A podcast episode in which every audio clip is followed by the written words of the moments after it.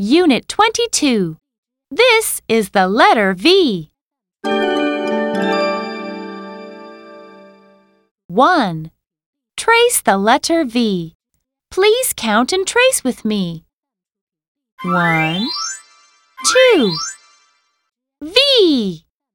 A letter V.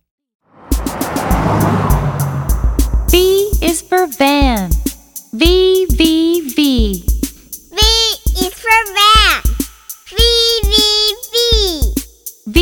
is for violin. V, V, V.